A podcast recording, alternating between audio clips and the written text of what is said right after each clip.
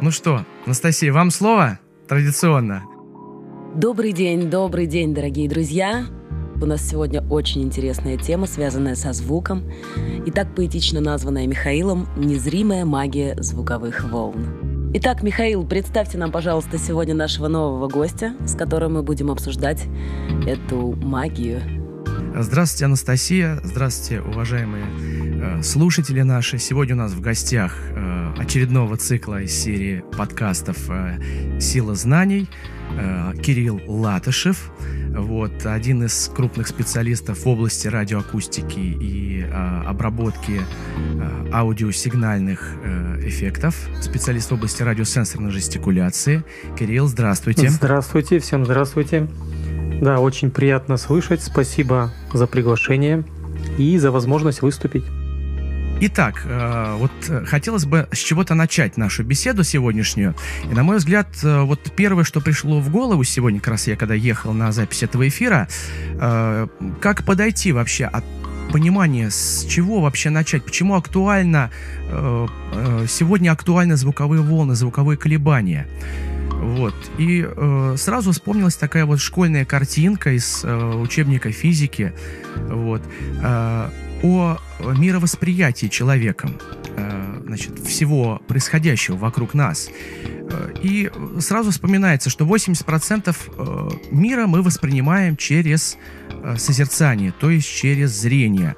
При этом на втором месте стоят звуковые колебания, звуковые волны или наш слух – то есть фактически на втором месте после э, э, зрения, восприятия этого, мира у нас, э, собственно говоря, э, стоит восприятие этого мира через звуковые волны. И прежде всего хотелось бы вот начать с того, что с собой вообще представляет звуковая волна, как она распространяется, да какие они вообще бывают. Я думаю, вот э, нам Алексей немножко об этом поподробнее расскажет. Да, добрый день. Спасибо, Михаил, за то, что предоставили э, слово. Ну, собственно говоря, э, откуда вообще эти звуковые волны берутся? Вот банальная ситуация. Упал какой-то предмет на пол а мы слышим звук, да, от того, что, э, значит, там что-то упало, ручка, например, или еще что-то. И, э, соответственно, из-за чего это происходит? А из-за того, что происходят какие-то колебания в пространстве. Причем эти колебания, они находятся в определенном м, частотном диапазоне, да, в том частотном диапазоне, который мы можем слышать. Упругие колебания молекул.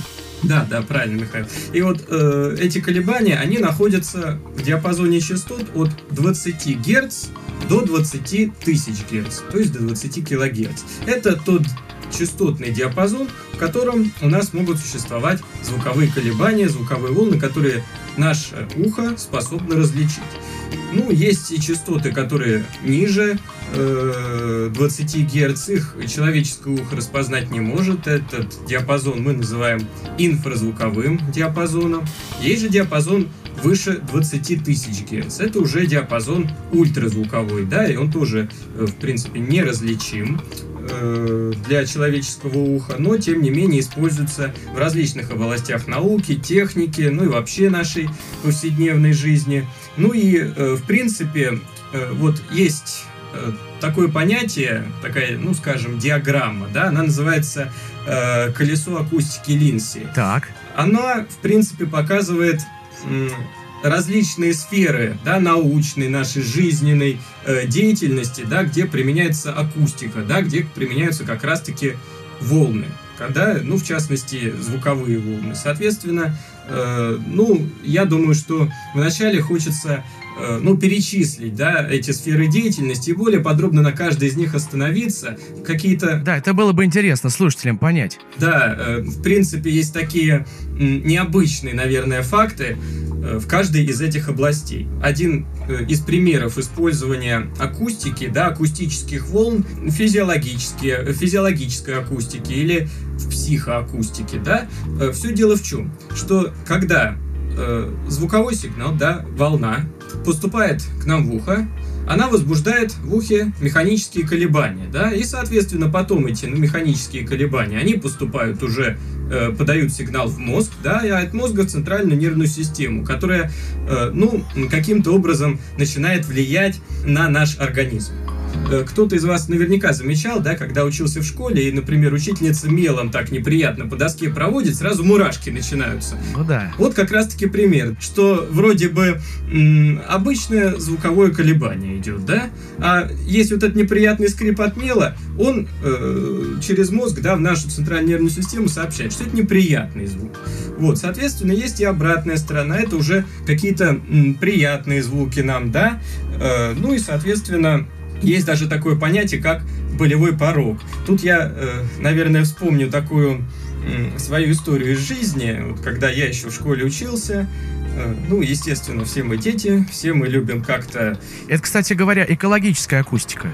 Э, Я так понимаю, речь пойдет об экологической акустике, да, о болевом пороге? В том числе и об экологической акустике. Но вот э, хочется все-таки на вот этом примере из жизни остановиться. Очень интересный случай был, когда, значит, было популярно, еще были тогда кнопочные, наверное, телефоны обычные, и мы все ставили себе мелодию на телефон, которая называлась ультразвук. Э, когда э, идет колебание очень высокой частоты, ну, приближенной к ультразвуковой э, вот этой частоте, к рубежу в 20 тысяч герц. И, соответственно, все это звучит, ну, как такой фоновый писк, да, писк на заднем фоне. И, соответственно, вот мы любили, когда идут уроки, особенно там уроки по истории, мы их вот так любили, включать этот звук, и учительница всегда говорит, что, значит, что-то у меня, говорит, в голове какой-то шум сегодня на занятии. Ну, там один раз шум, второй раз шум, а Э, потом она говорит, у меня, говорит, после этого шум голова начинает болеть. Э, вот как раз-таки пример того, что э, звуковые колебания, они в том числе э, оказывают влияние и на организм человека. Да, и вот есть тут вот как раз-таки болевой, болевой порог, когда человек испытывает не только какие-то ну, неприятные психологические ощущения, но и неприятные физические ощущения вследствие воздействия колебаний. Есть и обратный э, процесс, он называется музыкотерапия, когда при помощи музыки э, при помощи звуковых, опять-таки, колебаний, определенных частот, да, с определенными амплитудами и так далее, э, происходит, наоборот, восстановление, да, лечение организма. Вот, например, э, в японской культуре есть такое устоявшееся понятие, ну, не как должность, а скорее как, э, ну, такая профессия жизненная, наверное, гейша, да? Они что делают? Это э, по сути, женщины, которые доставляют духовное удовольствие своим клиентам. Духовное в каком плане? Это какие-то приятные беседы на ту тему, которую они выбирают, да? Это может быть какой-то танец, это может быть, в принципе, в том числе и музыка на каких-то музыкальных инструментах. А задача-то ее в чем? Доставить именно дух, душевное удовольствие, восстановить, как они говорят, гармонию, да, ва, как они ее называют японцы. Вот восстановление гармонии, это, по сути, восстановление, опять-таки, центральной нервной системы, да, восстановление своего психического состояния. Ну, это как раз психофизиологическое воздействие. Да, как пример психофизиологического э, воздействия звука на э, человека. А, а тем не менее, ведь у нас акустика окружает со всех сторон. У нас есть применение акустики в медицине. Друзья, друзья, давайте, давайте, знаете, с чего начнем? У меня такая идея. Так. Вы вот, Михаил, заметили с самого начала, да, что мы воспринимаем мир через зрение и на втором месте через слух, если я правильно понимаю. Через слух, да. А зрение – это, соответственно, преломление света. Давайте поговорим вообще о том, что такое звук доступным э, языком для того, чтобы каждый понял. Потому что, насколько я это поняла, и звук, и свет – эти явления очень похожи. Конечно. Как физические явления. Они распространяются по одинаковым законам. И вообще э, между... Волновой характер носит. Да, между ними есть э, своя какая-то... То есть даже недаром во многих э, древних религиозных традициях считается, что изначально было даже не что-то визуальное, да, что был звук. То есть была какая-то вибрация. Да, сначала вот. родилось слово, как всегда говорится, да? Как вы понимаете явление такое, как звук, чтобы это было доступно просто объяснить нашим слушателям, и чтобы они потом связались с тем, о чем мы дальше пойдем говорить, потому что мы пойдем говорить действительно об интересных, ну, ну и сложных вещах, природных, а, о том, как устроен вообще этот мир. Я думаю, что всем это будет интересно. Давайте, может быть, я поделюсь небольшим своим каким-то мнением, точкой зрения.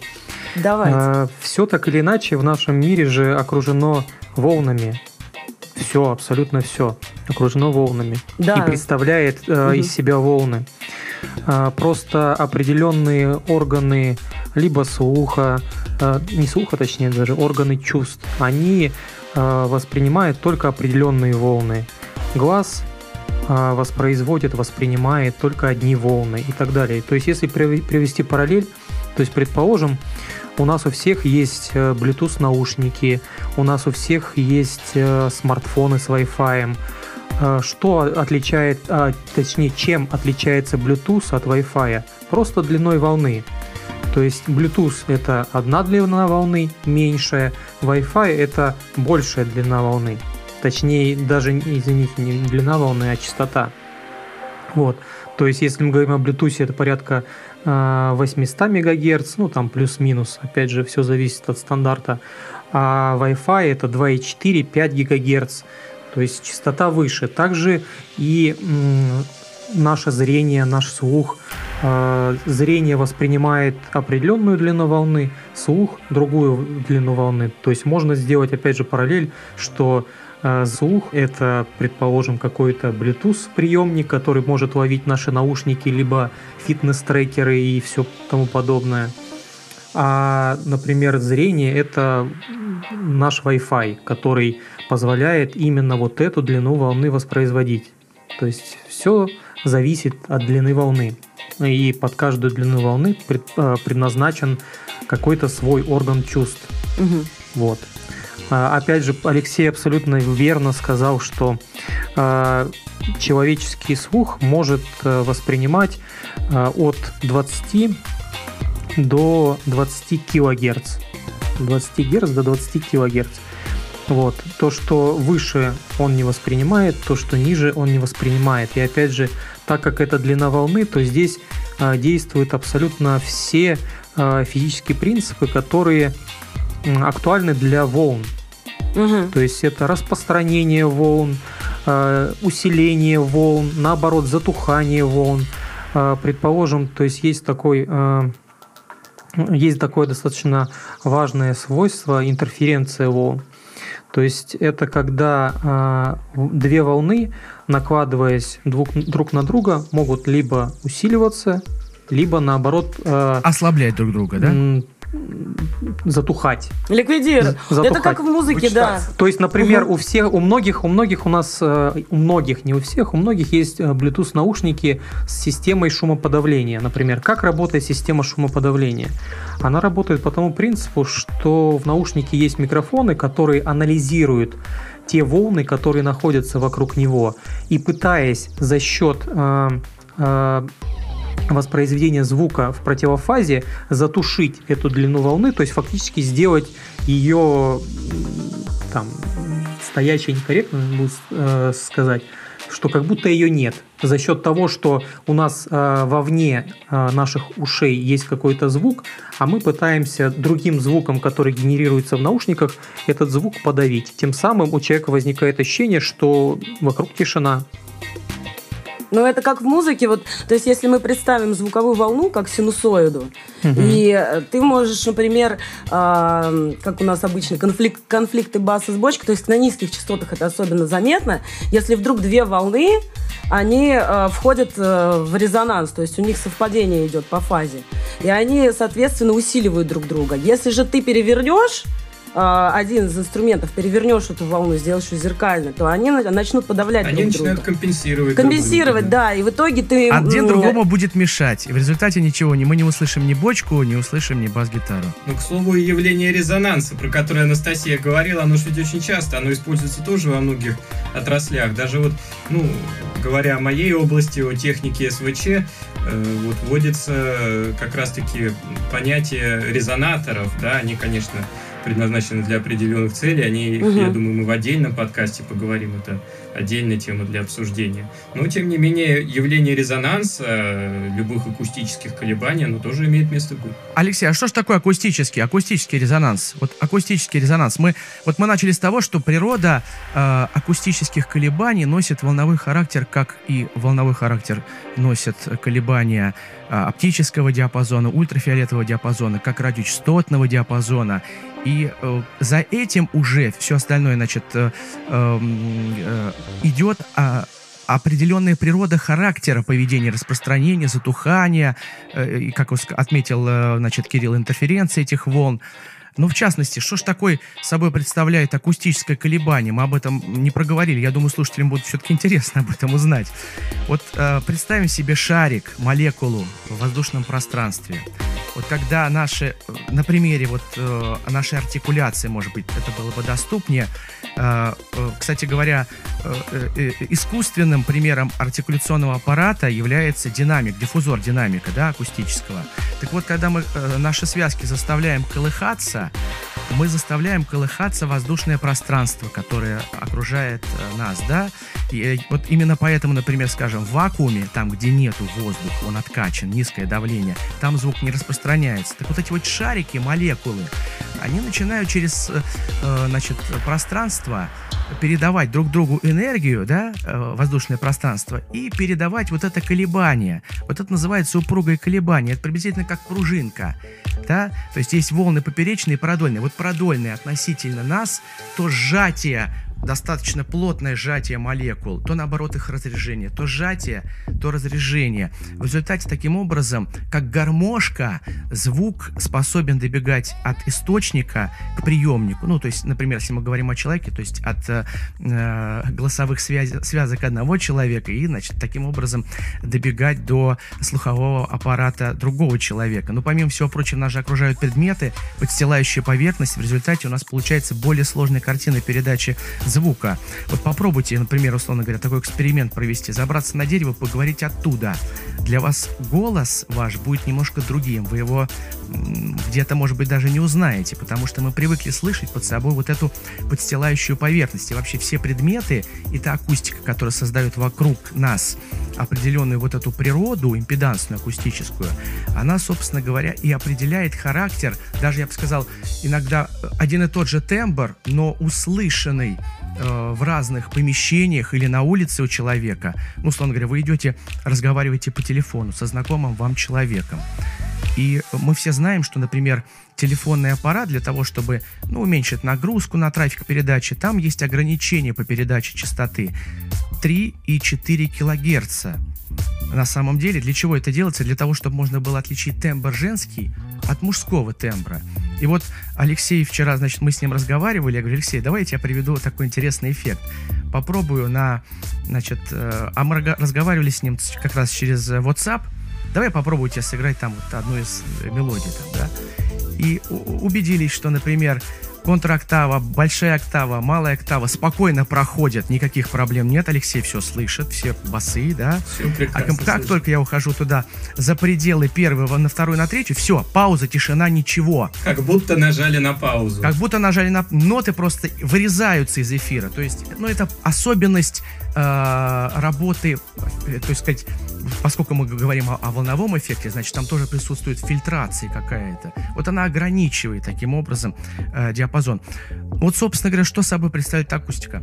Ну, как э, мы тоже сегодня слушали, может быть, э, э, люди, которые у нас тут и Кирилл, и Алексей могут меня дополнить, что например, звук в 20 Гц, он полностью поглощается изоляцией в 17 метров, получается. То есть если в такой пропорции строить, например, ту же студию, то есть ты можешь запросто определенные частоты э, поглощать полностью, то есть они будут уходить э, в стену. Может быть, такие же поглотители существуют э, в каких-то современных электронных приборах, чтобы, опять же, не резать ухо, э, не портить слух или, наоборот, э, для каких-то конспиративных целей, я не знаю. Вообще интересный вопрос поднят.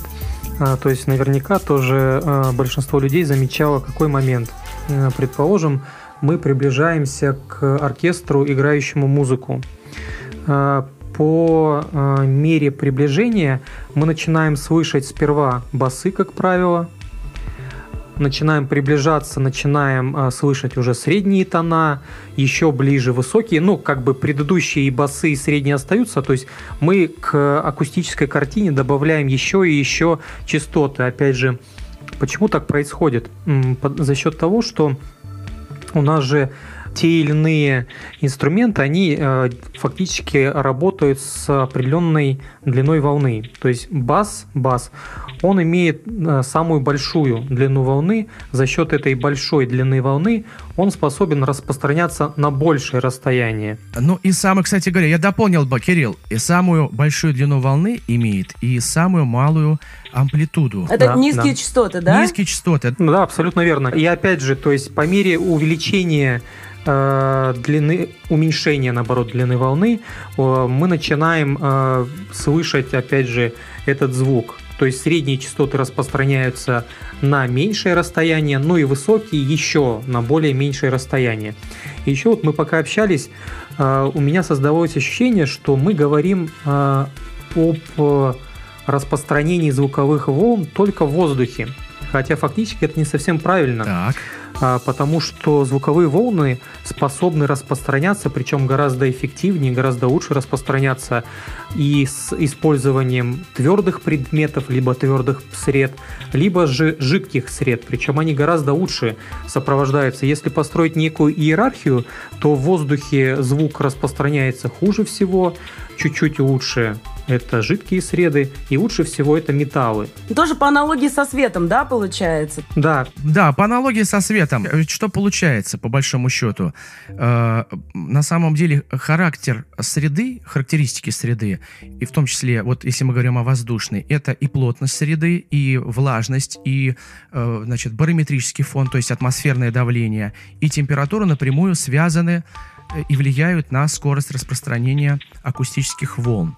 В то же время, скажем, да, средняя скорость распространения эм, э, звука значит, в тропосферной среде, то есть вот то, что нас окружает около земно- земное пространство, это что-то порядка три- 330 э, значит, э, метров в секунду. Если, скажем, температура э, будет повышаться, температурный фон, скажем, мы сейчас приближаемся к весне, к лету, вот, скорость будет, конечно, увеличиваться. Также она будет увеличиваться, если будет расти влажность и так далее.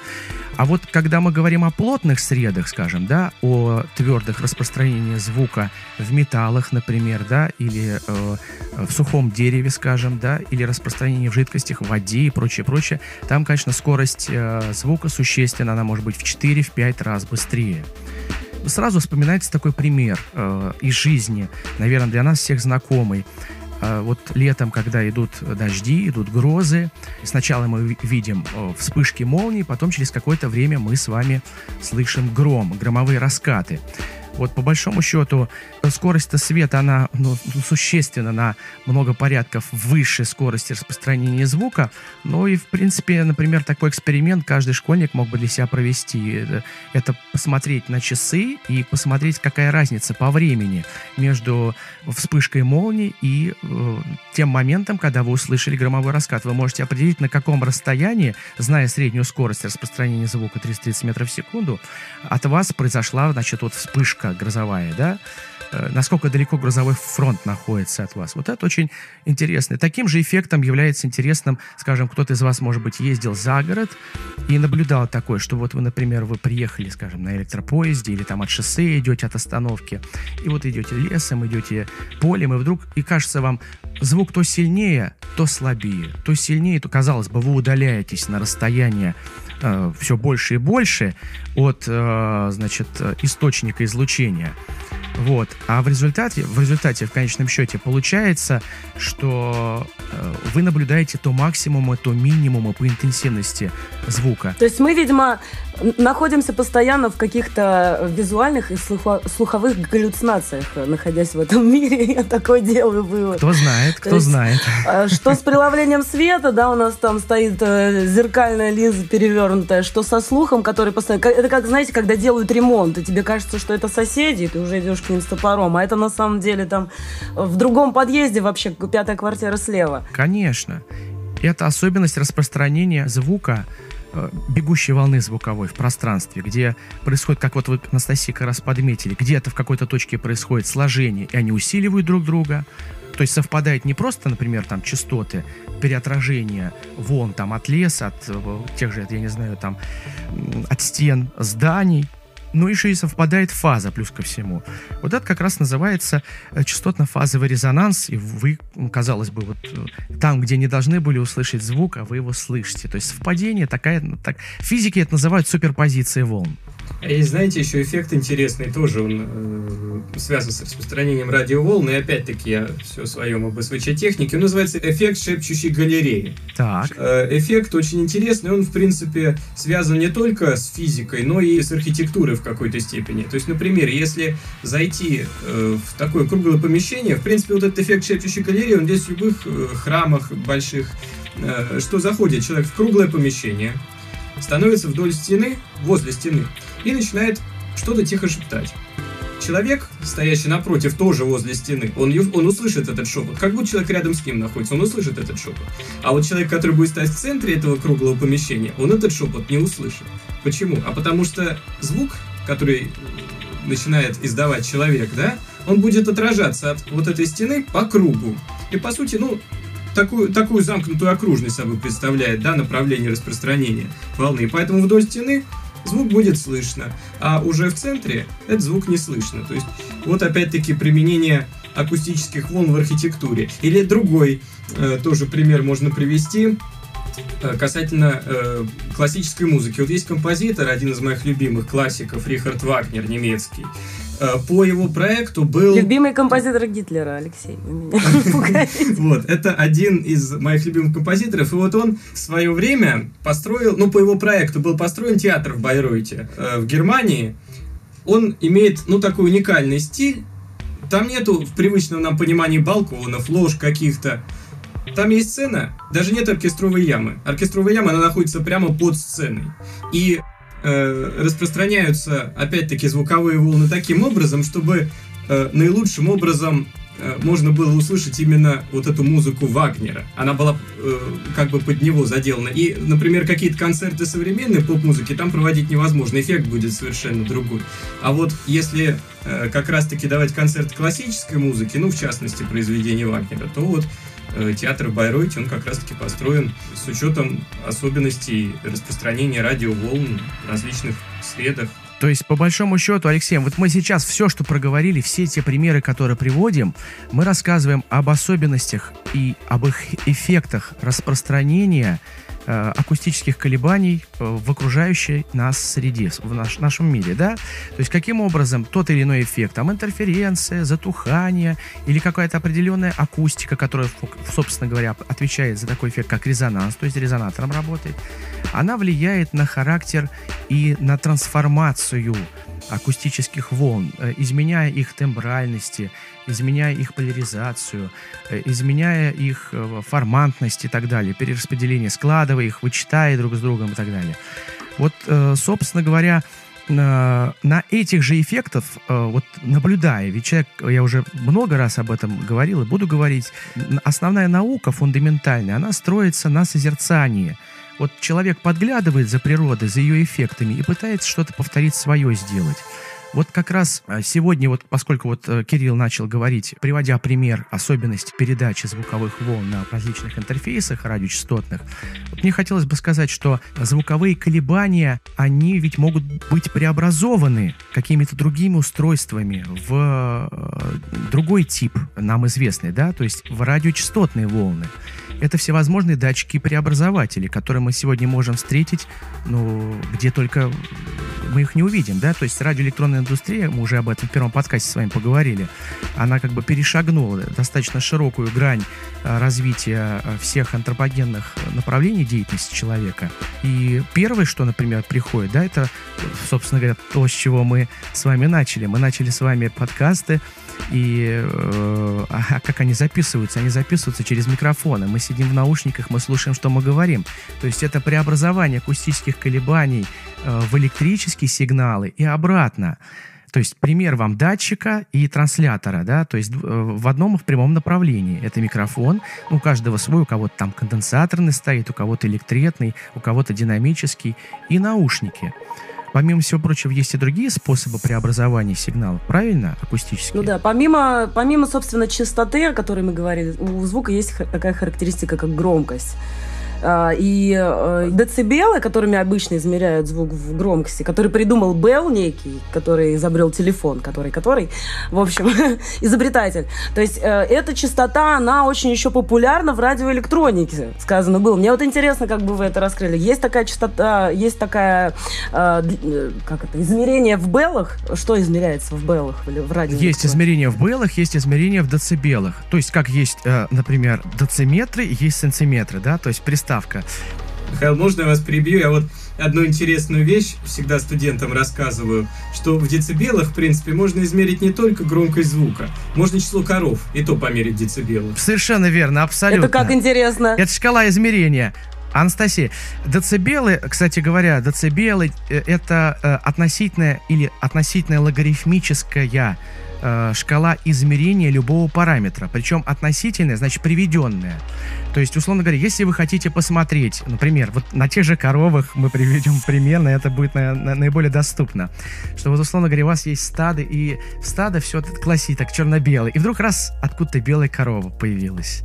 И вот, чтобы определить, а в каком отношении она к общему стаду в децибелах, то нужно, значит, отнести эту корову к общему объему стада, вот, и взять логарифм десятичный, например, условно говоря, да, и э, в, со- в соответствии от того, чего вы хотите получить, вы можете пересчитать это в, в, в относительный параметр, да, уровня или численности, э, вот, наличие белых коров в, в черно-белом стаде. На самом деле, э, это наиболее удобная мера Э, которые используют физики и математики по одной простой причине. Э, есть свойство логарифмов, сложения вычитания. То есть это искусственный прием э, для решения численных задач обработки и представления параметров сигналов. Ну, вот смотрите, математики, они в этом смысле более прошарены, они сразу поймут, о чем речь идет. Дело в том, что логарифм, когда берется от очень ну, большого значения, большого числа, фактически что он делает? Он усиливает это число, правильно? Да? Ну, логарифмический прибор, что он делает? Усиливает. Если мы берем числа малого порядка, он их подавляет. Вот, например, так работает э, логарифмическая система по фильтрации. Если вам необходимо, например, задавить очень маленькие сигналы и усилить очень сильные сигналы, вы применяете процедуру логарифмирования, да, Алексей? Да, да. Э, то есть э, как раз-таки очень удобно, например, в децибелах измерять тоже отношение сигнал-шум, да, как э, характеристику, например, мощности полезного сигнала к общему уровню да, шума, например, белого гауссовского шума. Вот мы с вами разговариваем, да, каждый из нас имеет э, вот свой сигнал в эфире, правильно? Уровень, динамический диапазон этого сигнала. Но есть еще некоторые шумы или помехи, то есть, например, там какой-нибудь гауссовский шум, белый шум, да, он тоже имеет свою спектральную плотность мощности, то есть он тоже имеет свой уровень. И вот, например, нужно понять, а насколько по уровню, по динамическому диапазону отличается уровень сигнала диктора от э, уровня общего фона, например. Или, скажем, перекос очень часто вот у музыкантов бывает, да, по динамическому диапазону, когда, условно говоря, из э, всего э, спектра э, значит, представленных инструментов наиболее ярко выделяется только один да, например, по идее должен вокал выделяться, да, а может выделяться, например, бас-гитара та же. И это будет неправильно, это будет перекос по динамическому диапазону. Вот звукорежиссер это снивелирует, скорректирует, сделают так далее. Зависит от того, какой стиль музыки. Иногда бас-гитара должна быть. Да, ну и, конечно, какой ну, стиль вот, музыки. Э, как да, есть, ну... получается, э, музыкальные звуки, даже есть такое понятие, музыкальные звуки, то есть звуки, которые имеют высо- высотность. Потому что шум, как правило, он высоты не, не имеет. Он просто ш- определяется нами как, как какая-то вибрация. Широкий вот, э, спектр. Кирилл, кстати, да. очень интересную тему вначале затронул про вибрации, что мы все состоим из волновых вибраций. Правильно. И вся, вся природа, соответственно, весь мир, он воспринимает друг друга. Вот говорят очень про энергию, сейчас очень модно про это стало говорить. Я вот это воспринимаю как вибрация. То есть это вплоть до того, когда ты встречаешь человека и чувствуешь от него какую-то энергетику. Тебе может быть комфортно или наоборот неприятно. И ты не можешь себе объяснить, что это такое. Человек может вообще никак э, с тобой не контактировать даже, ты уже это чувствуешь. Это же тоже какая-то вибрация его биополя, да? Да, незримое воздействие. Абсолютно верно. Почему? Потому что человек как биологический объект, э, мы уже об этом говорили, он способен излучать и электромагнитные волны, и способен излучать вокруг себя в том числе Он же биоритмы имеет свои, мы дышим, у нас бьется сердце, у нас есть биоритмы почек. Биоритмы, это вообще, кстати, вот интересная же тема. Алексей затронул, что э, звуковые волны, да, и диагностирование, и УЗИ, все это используется в медицине уже, и очень широко используется именно в лечении человека. Тоже есть такая тема тибетские вибрации. Звукотерапия называется. Когда именно даже и звуком, и прикосновениями, вот ты входишь в резонанс, то есть ты с, чуть ли не с органами и начинаешь а настраивать. Вот есть, знаете, одна вот очень интересная э, такая, извините, Анастасия, перебью история. Э, ну, всем известно про перевал Дятлова, да, про то, что пропали туристы.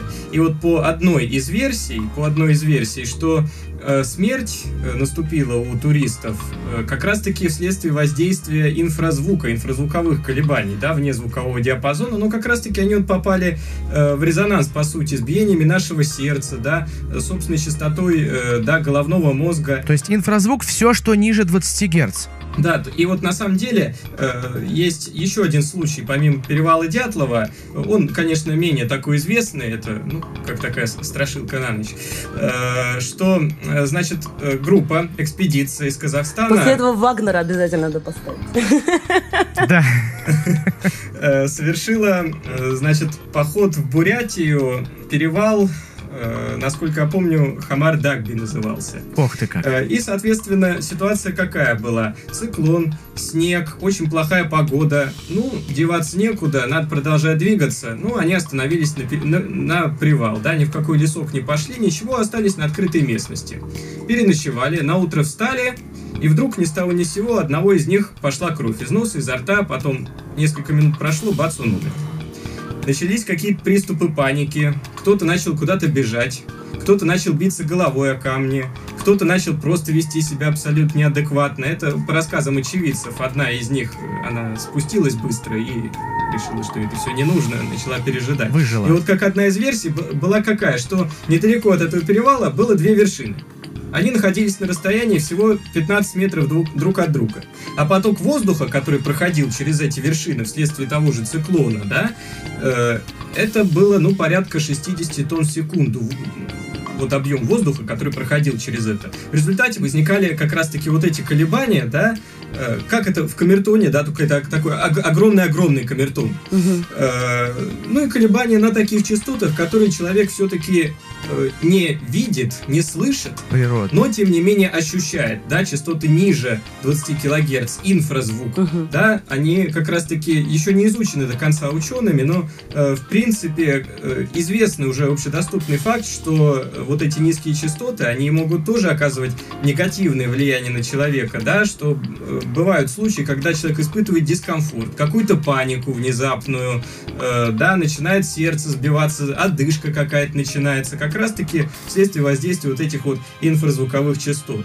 Медузы, пожалуйста, они вот как раз более восприимчивы к этому диапазону инфразвуковому. Они могут различать еще диапазон частот от 8 э, до 14 э, Герц. И есть такая особенность, что по медузам можно определить, например, за сутки примерно э, наличие шторма. Да, да, да. Что Потому что медузы, когда шторм приближается, он, соответственно, возникает ветер, все, начинаются волны на море. Шторм это всегда инфразвук. Да, начинаются волны на море, соответственно, возникают инфразвуковые колебания. Медуза, она воспринимает эти инфразвуковые колебания. Да, вот есть уже сейчас ученые изобрели такой датчик, он называется ухо медузы, который позволяет улавливать волны в этом диапазоне. Ну а вот медуза, она вследствие своих физиологических особенностей организма, она э, может э, как раз-таки определить, э, что вот есть какие-то инфразвуковые колебания, она, естественно, инстинктивно от них будет пытаться спрятаться. Она просто уплывает. Uh-huh. То есть в море в один момент были медузы, потом, оп, они пропали. Это что? Это знак уже, что буквально там в течение 20 часов, может быть чуть больше, может быть чуть меньше, но будет уже плохая погода, будет что-то на море. Uh-huh. Э, например, еще животные, летучие мыши используют, да, уже, правда, ультразвуковой диапазон в эхолокации так называемый. Михаил, вот вы что можете рассказать про эхолокацию? Ну, у летучих мышей. У них, в общем, есть э, такой э, структурный э, механизм мышечный э, в виде э, связок, наподобие человека, конечно, но немножко, конечно, по механизму он схож, но и расположение его, оно отличается и так далее, находится в носовой части Ну, это так больше нам зоологи расскажут. Я по именно по самой природе акустики расскажу, что происходит. Оттуда генерируется диапазон либо, либо импульсный, либо непрерывный. Где-то что-то порядка 80-100 килогерц. Для понимания, что такое 80-100 килогерц, вот, это э, вот кто, может быть, помнит строчные телевизоры, э, электронно-лучевые телевизоры, да, трубчатые телевизоры старые, старые типа Рубина, э, Рекорда там или Темпа. Вот, э, значит, там стоит трансформатор строчной развертки. Так вот, трансформатор строчной развертки может работать в диапазоне от 15 кГц до 100 кГц.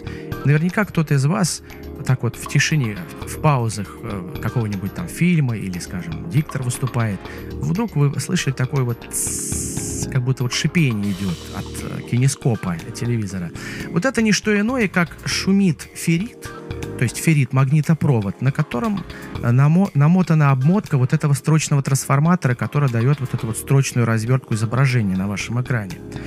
Вы с трудом слышите 15 кГц, поэтому когда вам говорят, э, значит, э, так, теоретики, что звук, звук это, который слышимый звук, да, по, по нашему пониманию, от 20 Гц до 20 кГц, вы с трудом 15 кГц. Комариный писк, который вы слышите, это 12 кГц.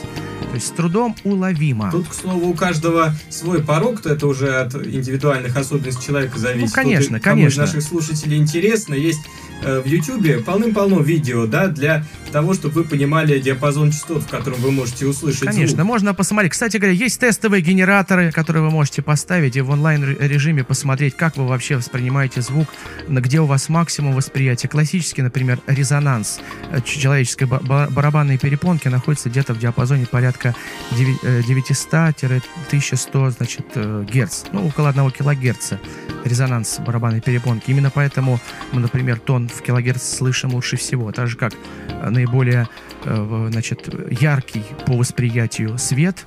Вот, Анастасия, вы же начали с того, что световые волны, да, то есть оптический диапазон, тоже ведь можно сказать, что это звук, только мы его не слышим, мы его видим. Так вот, мы его вот таким образом воспринимаем, и максимум интенсивности приходится на зеленый цвет. Поэтому вот э, зеленый цвет самый такой вот восприимчивый Интересно. человеческим глазом. Так вот, про природу летучих мышей я не, не договорил. Угу. Значит, она такова, что э, летучая мышь испускает, э, значит, колебания ультразвукового диапазона в пространство и получает отражение. Самое интересное то, что э, э, летучая мышь, не, э, она очень чувствительна к э, очень тонким предметам. Ну, представьте себе леску рыболовную, или даже, я не знаю, представьте себе э, гитарную струну, самую первую там, да, ми-ноту. Так вот, она может увидеть ее на расстоянии при помощи ультразвука, увидеть ее на расстоянии 5 метров, и не просто определить ее толщину, оценить ее, но и продолжительность, то есть ее длину определить. И, безусловно, конечно, это очень здорово помогает летучим мышам. И обратите внимание на структуру их э, ушей. Это локационная система приема, то есть такие вот направленного действия, которые четко дифференцируют и принимают э, сигнал отраженный обратно от объекта. И, в общем-то, надо сказать, что для летучих мышей вот эта вот ультразвуковая эхолокация — это второе зрение. Вот как раз человек, подсмотрев за этим эффектом природным, интересным, э, придумал ультразвуковые томографы. Да, вот при, приборы УЗИ, которые используются успешно в медицине при диагностике, при подповерхностной диагностике э, контроля э, человеческих органов. Ну, вот брюшину определяют там, или, скажем, переломы какие-то можно, не только рентгены, ведь можно определить э, с миллиметровым разрешением при помощи УЗИ приборов. Та же доплеровская система. Ну и, в принципе, вот э, к вопросу Анастасии о том, что применение акустики э, в радиодиапазоне, да, пожалуйста, на тех же принципах, как это происходит у летучих мышей, основаны принципы пассивной радиолокации, да, для обнаружения целей. Не только пассивные, активные тоже. Когда наш там, например, летательный аппарат излучает сигнал, он отражается, от поверхности Земли и, соответственно, принимает этот отраженный сигнал. И в зависимости от времени между моментом излучения сигнала и моментом его прихода определяют дальность до цели, да, вот, пожалуйста, принцип, например, пассивной радиолокации. Кстати, не только дальность можно определять, но и можно определить направление движения цели. К вам она движется или от вас. Есть такой эффект, который и в радиоволновом диапазоне, и в акустическом диапазоне. Это эффект Доплера, всем вам известный. Я так кратко поясню на примере простом. Вот едет э, поезд экспресс, вы стоите на станции, ожидаете его, как он пройдет мимо вас, да? И вот он начинает гудеть там, проезжая шлагбаумы. И вы слышите очень высокий тон звука, гудка его. В тот момент, когда он поравнялся и прошел мимо вас, вы слышите естественный тон. И когда он от вас удаляется, то есть наоборот уходит от вас, вы слышите более низкий тон, скорая помощь и так далее. Вот, ну, все возможные средства вот э, как раз звукооповещения, которые движутся на, на автотранспортных средствах, например, вот они способны менять э, тональность звука. Вот э, как раз на этом эффекте основаны все радары сегодняшние, которые используются в том числе, ну, в ультразвуковом э, диапазоне, в акустическом диапазоне, конечно, не применяются, а вот в радиочастотном диапазоне с удовольствием их применяют и э, радары по контролю скорости там на автострадах и так далее, где только их не используют, в радиолокационных тех же системах, станциях. Вот. Это вот тоже один из интересных эффектов. Но это эффект именно нашего восприятия. Они-то не меняются. Меняется восприятие. Правильно. Это релятивистский эффект, то есть эффект относительного восприятия нашего. Либо мы, мы можем двигаться им навстречу и от них бежать. Тоже будет меняться тон. Это вот как раз, кстати говоря, в оптическом диапазоне Э, ведь мы, нам известно, что звезды движутся, галактики движутся. Так вот, мы видим э, фактически свет, который излучает, так, собственно говоря, работает радиоастрономия. Как определить спектр структуры, значит, э, что собой представляет звезда, какие газы в ней находятся. Именно вот по вот этому эффекту, эффекту смещения или сдвига частоты. Кстати говоря, также и в инфракрасном диапазоне а можно по смещению спектра также определить температуру. Вот где еще, кстати, применяется в радиотехнике, э, опять-таки, применение акустики, да, в радиотехнике, ну, это, в принципе, область аэросенсорной акустики. Вот нам, может быть, и Кирилл э, более подробно расскажет про жестикуляцию, да, аэросенсорную жестикуляцию, что это. Да, это, это как раз из э, области э, э, акустических систем восприятия, то есть датчиков, сенсоров действительно затронули тему ультразвука, и отчасти уже какие-то темы раскрыты в том плане, что ультразвук, само собой, достаточно активно применяется в медицине, в косметологии. То есть, если мы говорим о медицине, то это различные ультразвуковые приборы для диагностики. Там, у всех беременных э, женщин априори с использованием ультразвук э, мониторит состояние плода, то есть это как э, нечто само собой разумеющееся на данном этапе.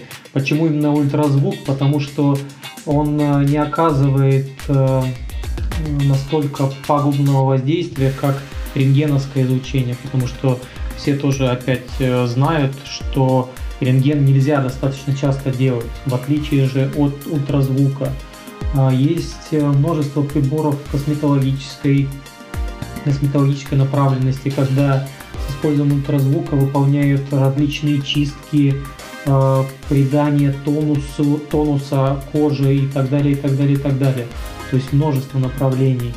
Опять же, а, в современном мире достаточно активно устройства, приборы, основанные на ультразвуковых датчиках, используются а, тоже наподобие эхолокатора для понимания удаленности от цели, в принципе наличия цели, где бы то ни было, и возника... А, точнее не возникновение, а воспроизведение каких-то воздействий итоговых. То есть, предположим, буквально недавно, вчера, слушал проект школьника, он предлагал, что сделать.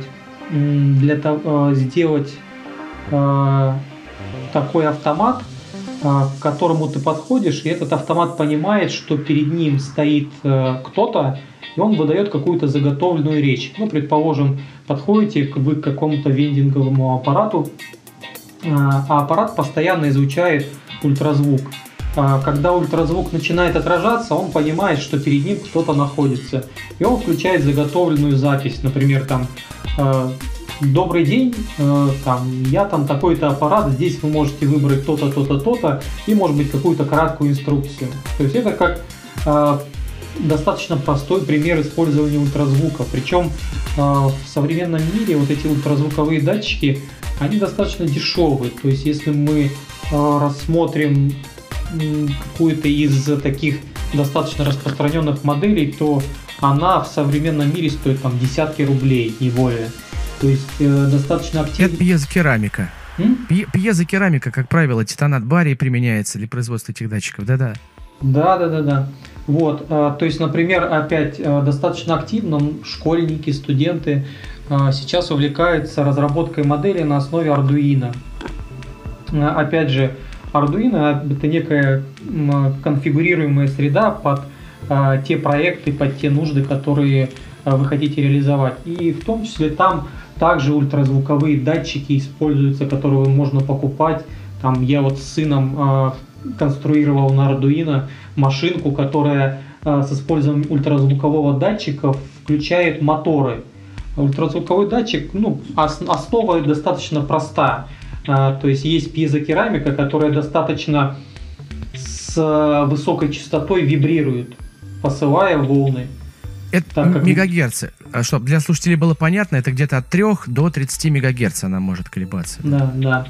Так как мы ранее говорили же, что в принципе звуковые волны, они возникают в результате э, вибрации предметов. Э, если мы говорим о пьезокерамике, то за счет подачи э, электрического тока у нас вот эта пластинка, она очень-очень часто вибрирует. То есть проще, наверное, представить случаи... Деформируется. Да, да, да. Ну, это как э, один из э, этапов вибрации. Вот.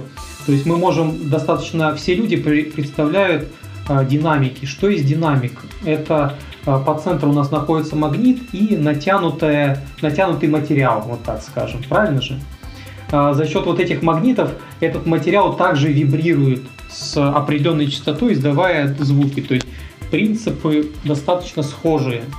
Материалы, да, отличаются от э, того применения, э, э, где предполагается использовать э, тот или иной инструмент, тот или иной прибор. Поэтому без э, ультразвука сейчас достаточно сложно представить многие современные системы. Ультразвук, например, используется в современных автомобилях э, для также понимания, что, предположим, вы хотите рукой проводить. У меня даже в магнитоле на автомобиле стоит э, также ультразвуковый датчик. Я подвожу руку, а, меню магнитолы реагирует, то, что я подвел датчик. Бесконтактное средство что... управления.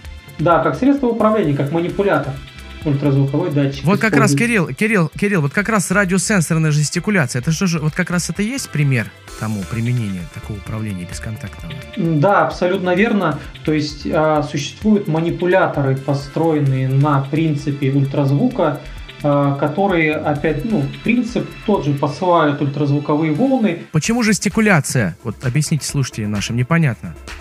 Жестикуляция потому, что э, мы э, воздействуя, воздействуя на вот этот э, прибор, который излучает ультразвук, можем э, манипулировать тем или иным прибором. То есть, например, мы провели рукой вправо, отразилась определенная ультразвуковая волна. То есть определенным жестом руки, да, движением одной руки, двух рук вы можете совершать Различные управление, действия. правильно?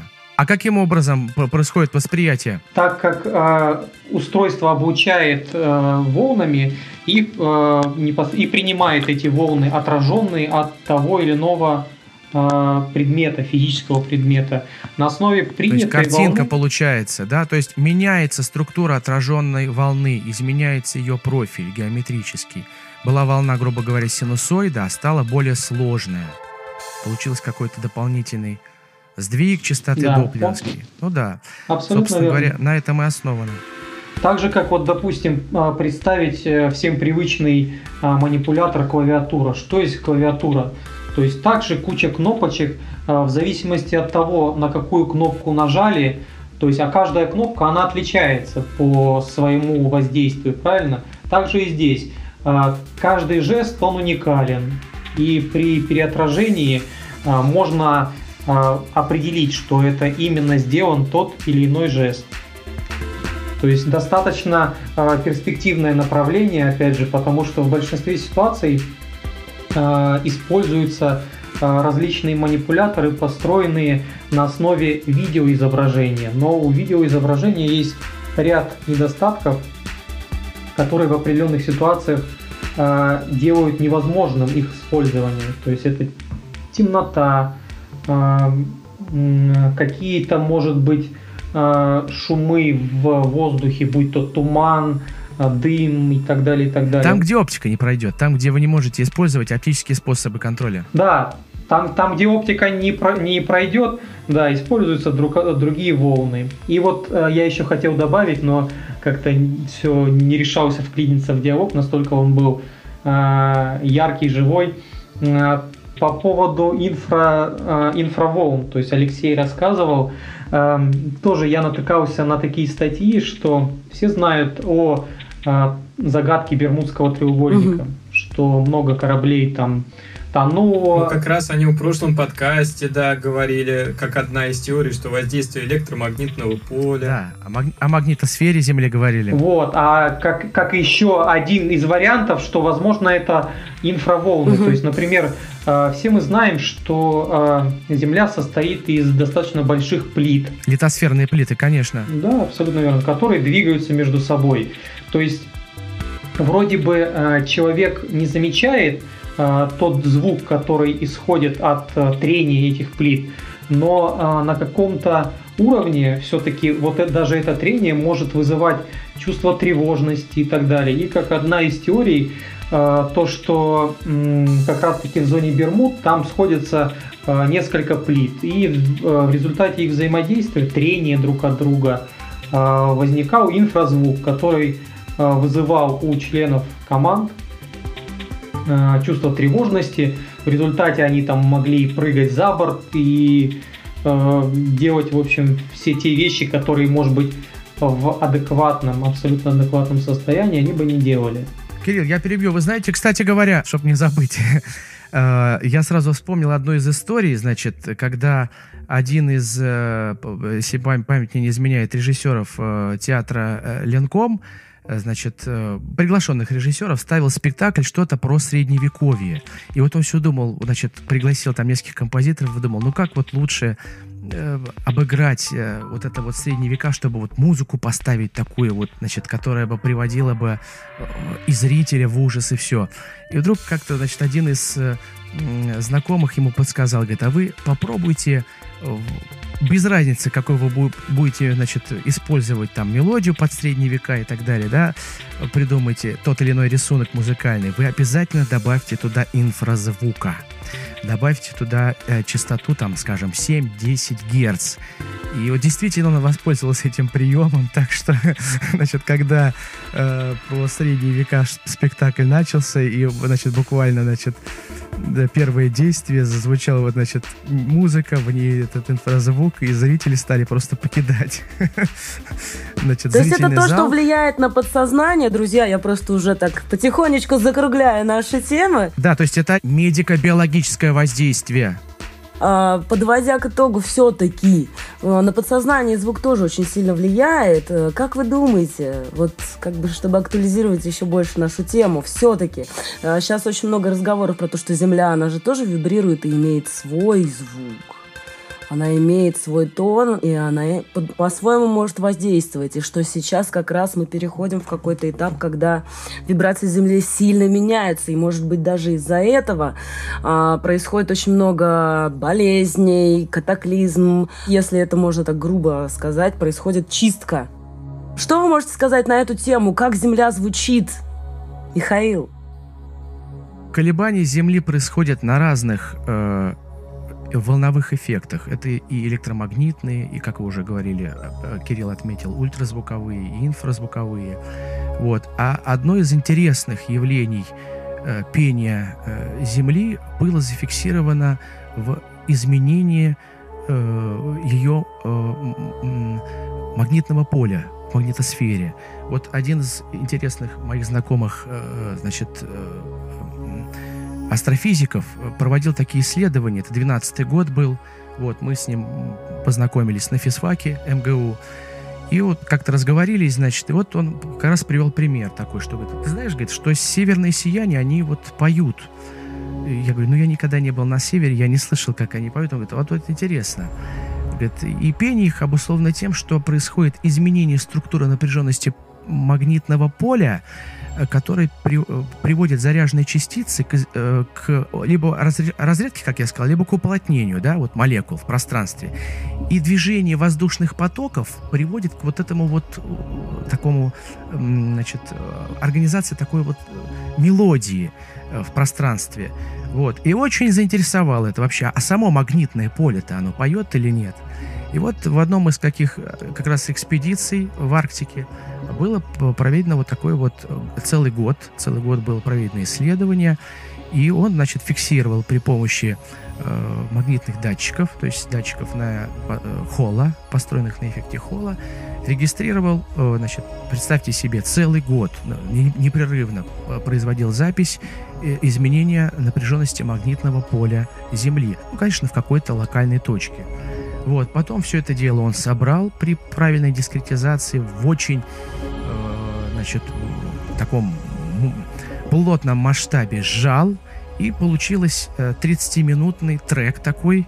Э, вот, кстати говоря, есть и отдельные треки э, под каждый сезон, но тем не менее это наиболее интересный, на мой взгляд, был вот, в котором продемонстрировано, как меняется, и действительно, то есть это мы перегнали фактически изменение или колебания магнитного поля в звук, в звуковое э, сопровождение, то есть звуковая, звуковая или акустическая интерпретация колебания э, магнитных волн Земли.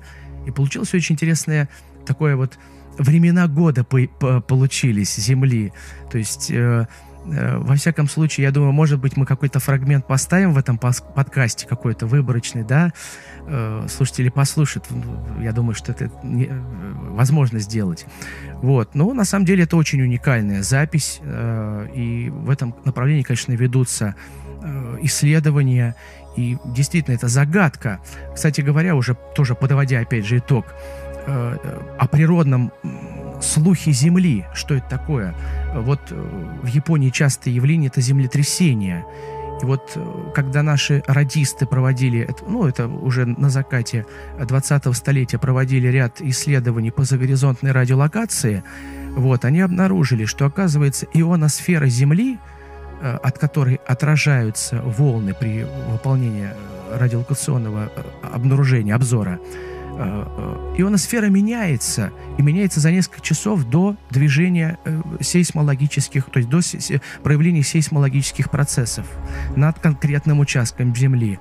И таким образом они поняли, что можно косвенным образом заблаговременно по колебании природных оболочек сфер Земли, да, ионосфера, магнитосфера, ну, в частности, вот речь идет о ионосфере, можно на таких расстояниях действительно больших определять э, о характере изменений структуре э, движения литосферных плит земной поверхности. Вот, собственно говоря, это тоже одно из интересных явлений. Звук сам по себе, вот то, с чего мы начали, 10% информации, я думаю, значительно больше. Почему? Потому что звук — это не только то, что мы слышим, это и ультразвук, что мы не слышим, но воспринимаем. Это и инфразвук, это вибрации, которые мы тоже воспринимаем. А еще и гиперзвук есть такое явление. Но это, я думаю, на очередную передачу мы оставим. В общем, нас окружают удивительные явления, и не все то, что мы можем услышать и увидеть, это стопроцентно наш реальный мир. Он гораздо больше. И, друзья, давайте прислушиваться к нашей земле. Давайте сохранять друг друга, сохранять мир на ней. Да.